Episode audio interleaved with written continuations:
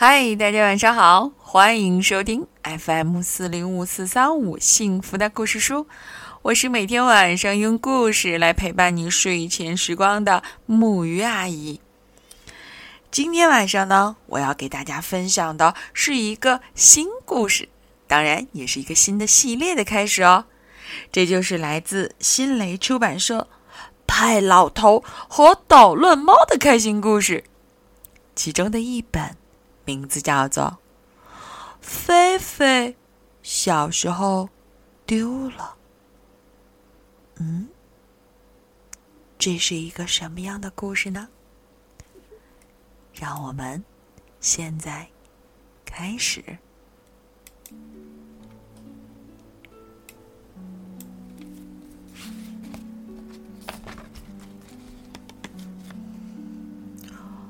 从前。有个老头叫 Passon，人们叫他派老头。他一个人住在乡下一座小木房里，常常觉得有点孤独。邻居安大妈送给派老头一个纸盒子，里面放着一只小猫，叫菲菲。菲菲有点顽皮，派老头。有点古怪。就这样，派老头和捣乱猫的故事开始了。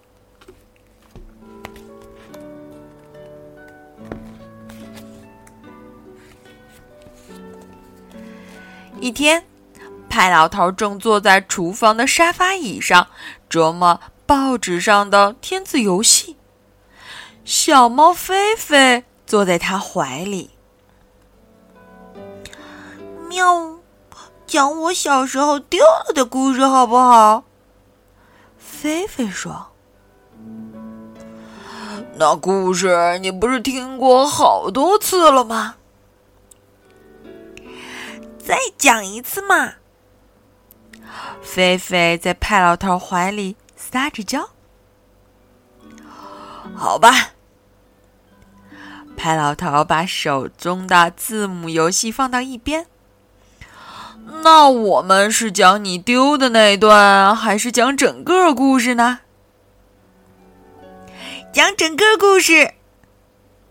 小猫得意的在老头怀里坐好。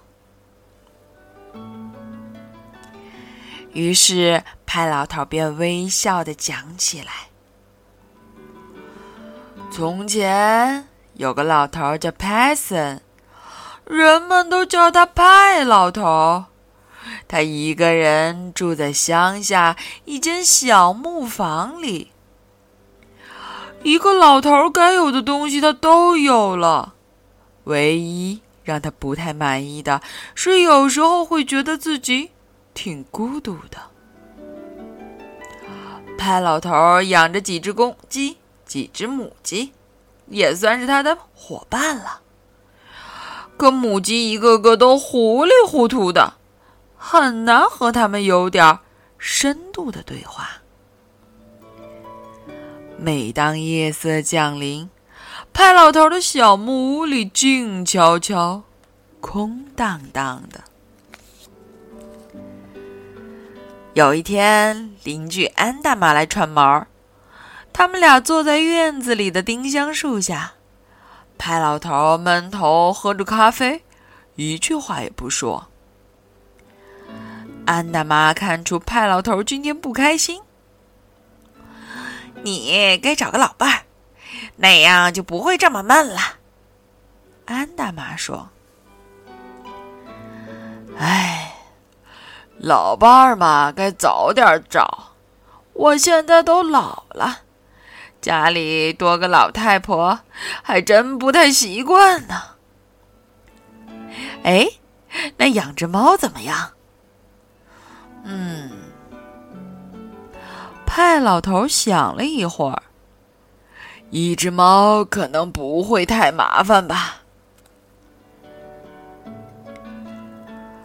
过了一个星期，安大妈又来了，这次她带来了一只。纸盒子，这是什么？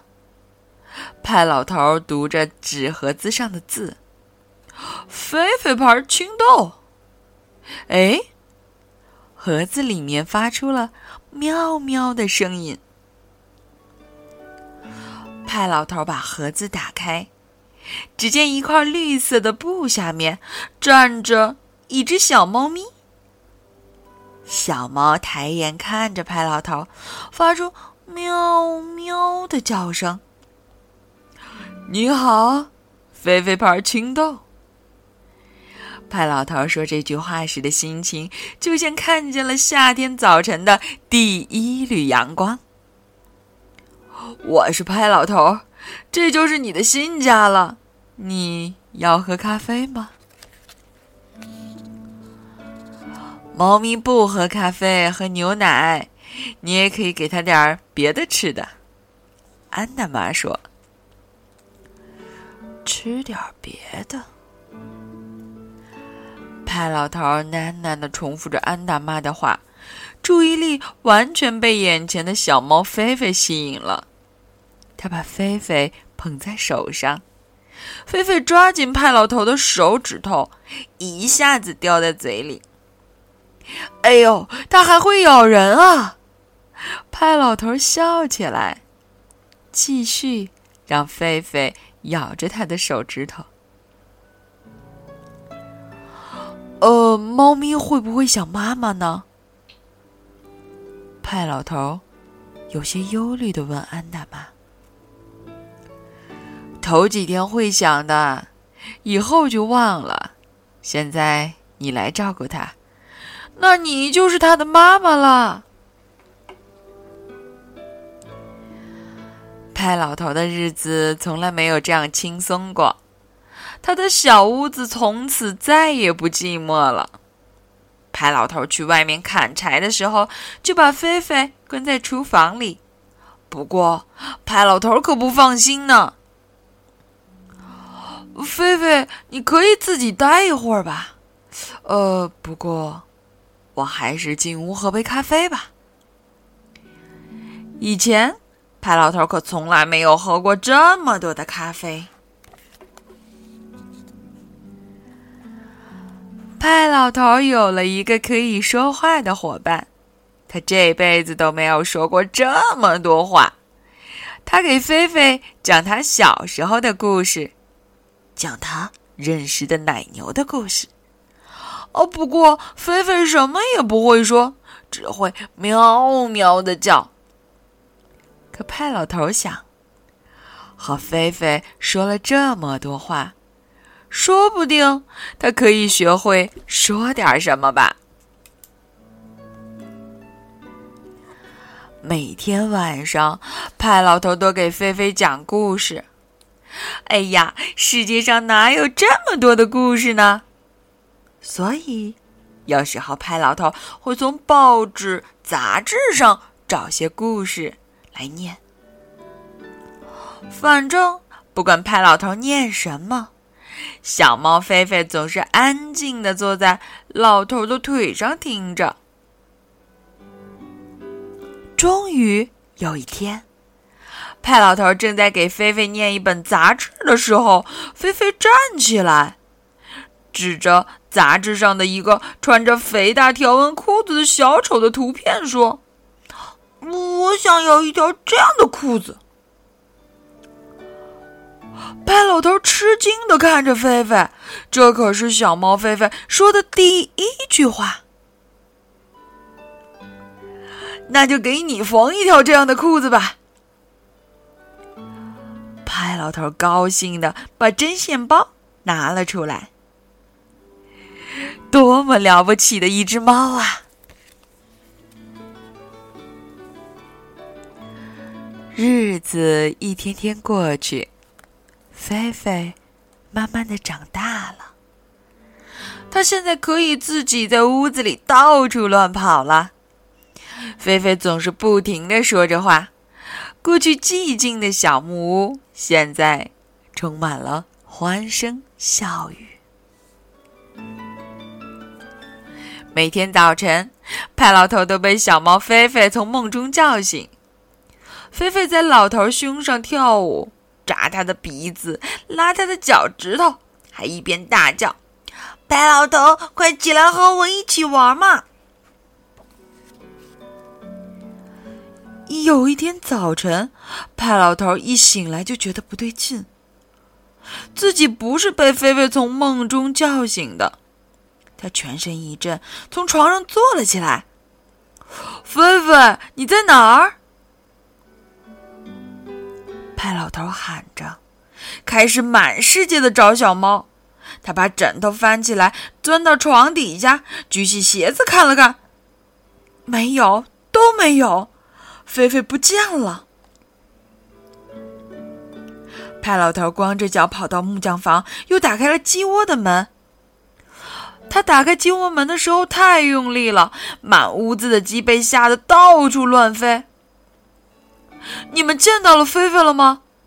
老头冲着母鸡们高喊着：“救命啊！菲菲哪儿去了？谁知道？看，白老头没有穿裤子。”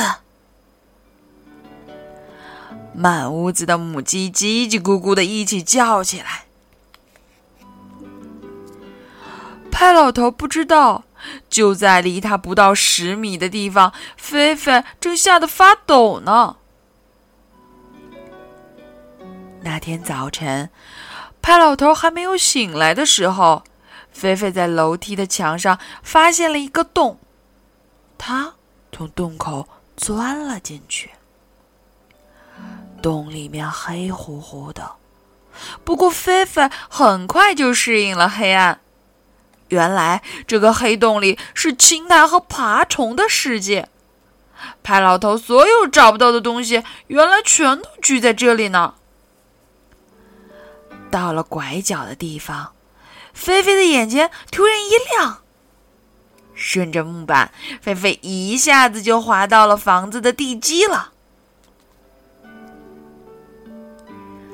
菲菲来到了房子外面的草丛中，那里堆着好多破烂旧物，他从来没有来过。就在这时候。菲菲听到草丛中有声音传来，她转过身去，只见一个黑乎乎的东西正向她走过来。菲菲害怕的全身的毛都竖起来了，她就像一只飞起来的铁弹簧，一下子跳到了草丛破烂垃圾中的一个旧箱子里。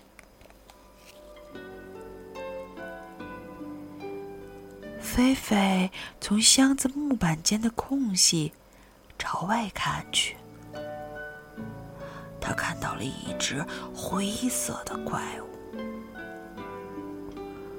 它整个的身子都是灰色的，头上还有黑白色的条纹。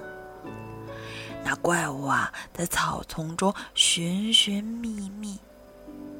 菲菲想，那怪物一定是在找好吃的小猫咪，所以他连大气都不敢出。就在这时，菲菲听到了派老头在喊他：“太好了！”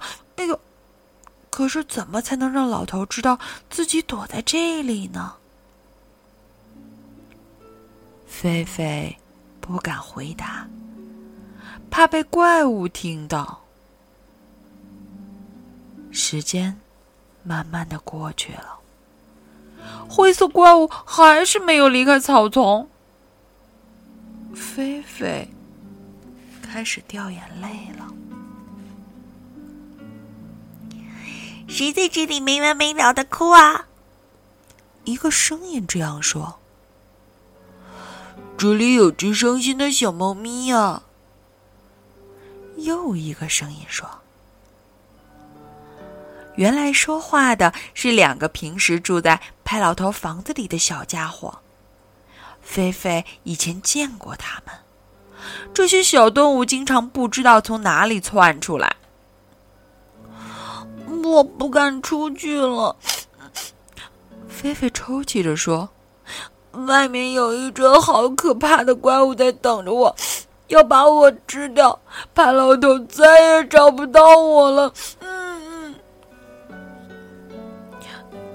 你们能告诉派老头我在这里吗？菲菲问小动物。告诉他，可没那么容易。他们听不懂我说话，根本也看不到我们呢。哎呀，他那么笨。不过，我们可以给他点提示。一个小家伙这样说，另外一个小家伙接着说。一转眼，两个小家伙就消失了。菲菲呆呆的从箱子的空隙处盯着那只怪物，期待着派老头快点来救他。这时候，派老头已经把整个房子都找了一遍了。现在他真的有一点担心了。派老头决定穿好衣服到外面去找菲菲，可是派老头的袜子和鞋子也都不见了踪影。这个家里总是这样，钉子、螺丝、铅笔、橡皮，什么都可能失踪，就好像是有什么人把东西借走了用一用，过几天又还回来似的。会不会是菲菲在和我做游戏呢？一个新游戏，把猫藏起来，或者是让我找不到的游戏。唉，反正不管派老头怎样的抓耳挠腮，鞋子和袜子就是和小猫菲菲一样，没有了踪影。派老头只好穿起雨鞋，到屋子外面继续找。咦，这不是他的鞋子吗？他们躺在屋子外面的草地上，看上去像是要往花园里跑似的。接着，派老头又发现了他的袜子，他们铺在地上，指向院子里的木匠房。派老头跟着袜子走到木匠房，发现他的裤子背带也躺在草地上，指着木匠房后面的方向。在木匠房后面的树枝上还挂着一只厨房用的铁刷子。在树丛里，派老头看见了一只獾猪。这只老獾猪经常来派老头的院子里串门。你好，老獾。派老头朝正在觅食的老獾猪说。老獾猪抬头看到了派老头，急急忙忙的钻进树丛中消失了。菲菲，你在那儿吗？我在这儿。只见。远处一个堆满了落叶和破铜烂铁的木箱子里传出了一个声音，这声音听着还有一些惊喜。派老头走向前，一把把菲菲捧进怀里，菲菲抱住派老头的脖子，紧紧不放。哦，派老头，你可把我从那个怪物口中救出来了！快带我回家，这儿好危险啊！菲菲慌忙的说了一大堆话。不危险，菲菲，那不是什么怪物，那是老獾猪啊，他可不爱吃猫咪的。派老头抱着菲菲说：“派老头轻轻的把菲菲放到院子里一只生锈的铁桶上面，说：‘这里没有什么好害怕的。’”来，你来这里玩玩，我陪着你。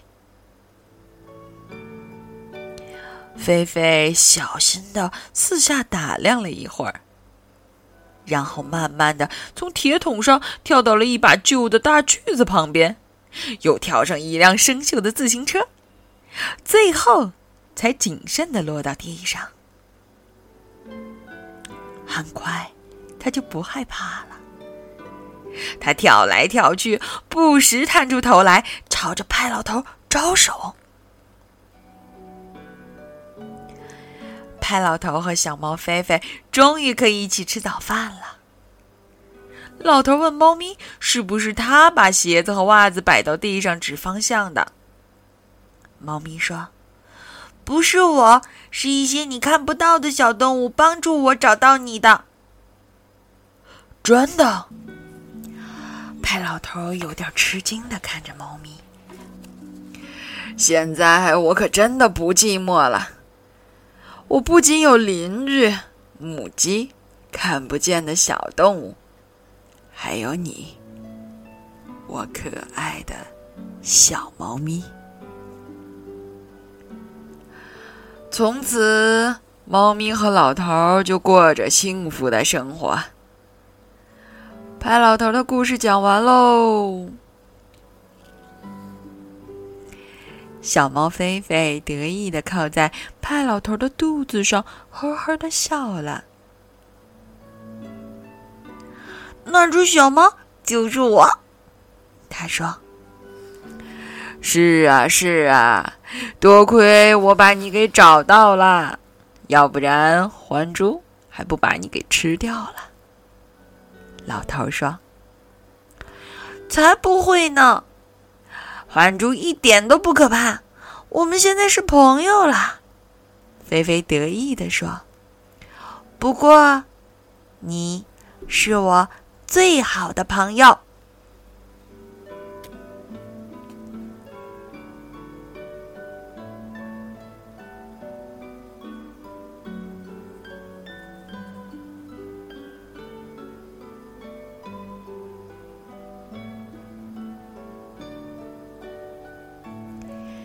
好啦，今天的故事呢，到这里就要结束了。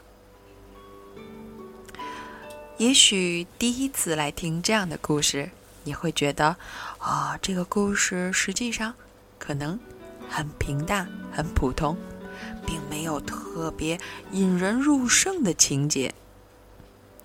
但是我觉得，派老头和小猫之间的这种很淡淡、很温暖。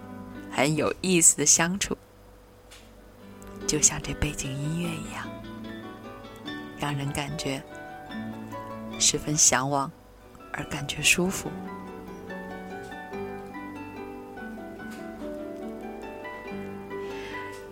有人说，小猫菲菲呢，更像是一个孩子，它幽默调皮、活泼又聪明，而派老头。他对菲菲的爱和尊重，就像是一位善解人意的开明父亲。哦，你听到了吗？我这里也有小猫在叫哦。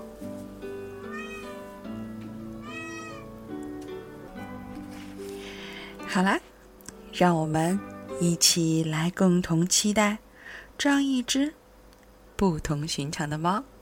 和一个非常不同寻常的派老头以后的故事吧。我们现在要说晚安，好梦。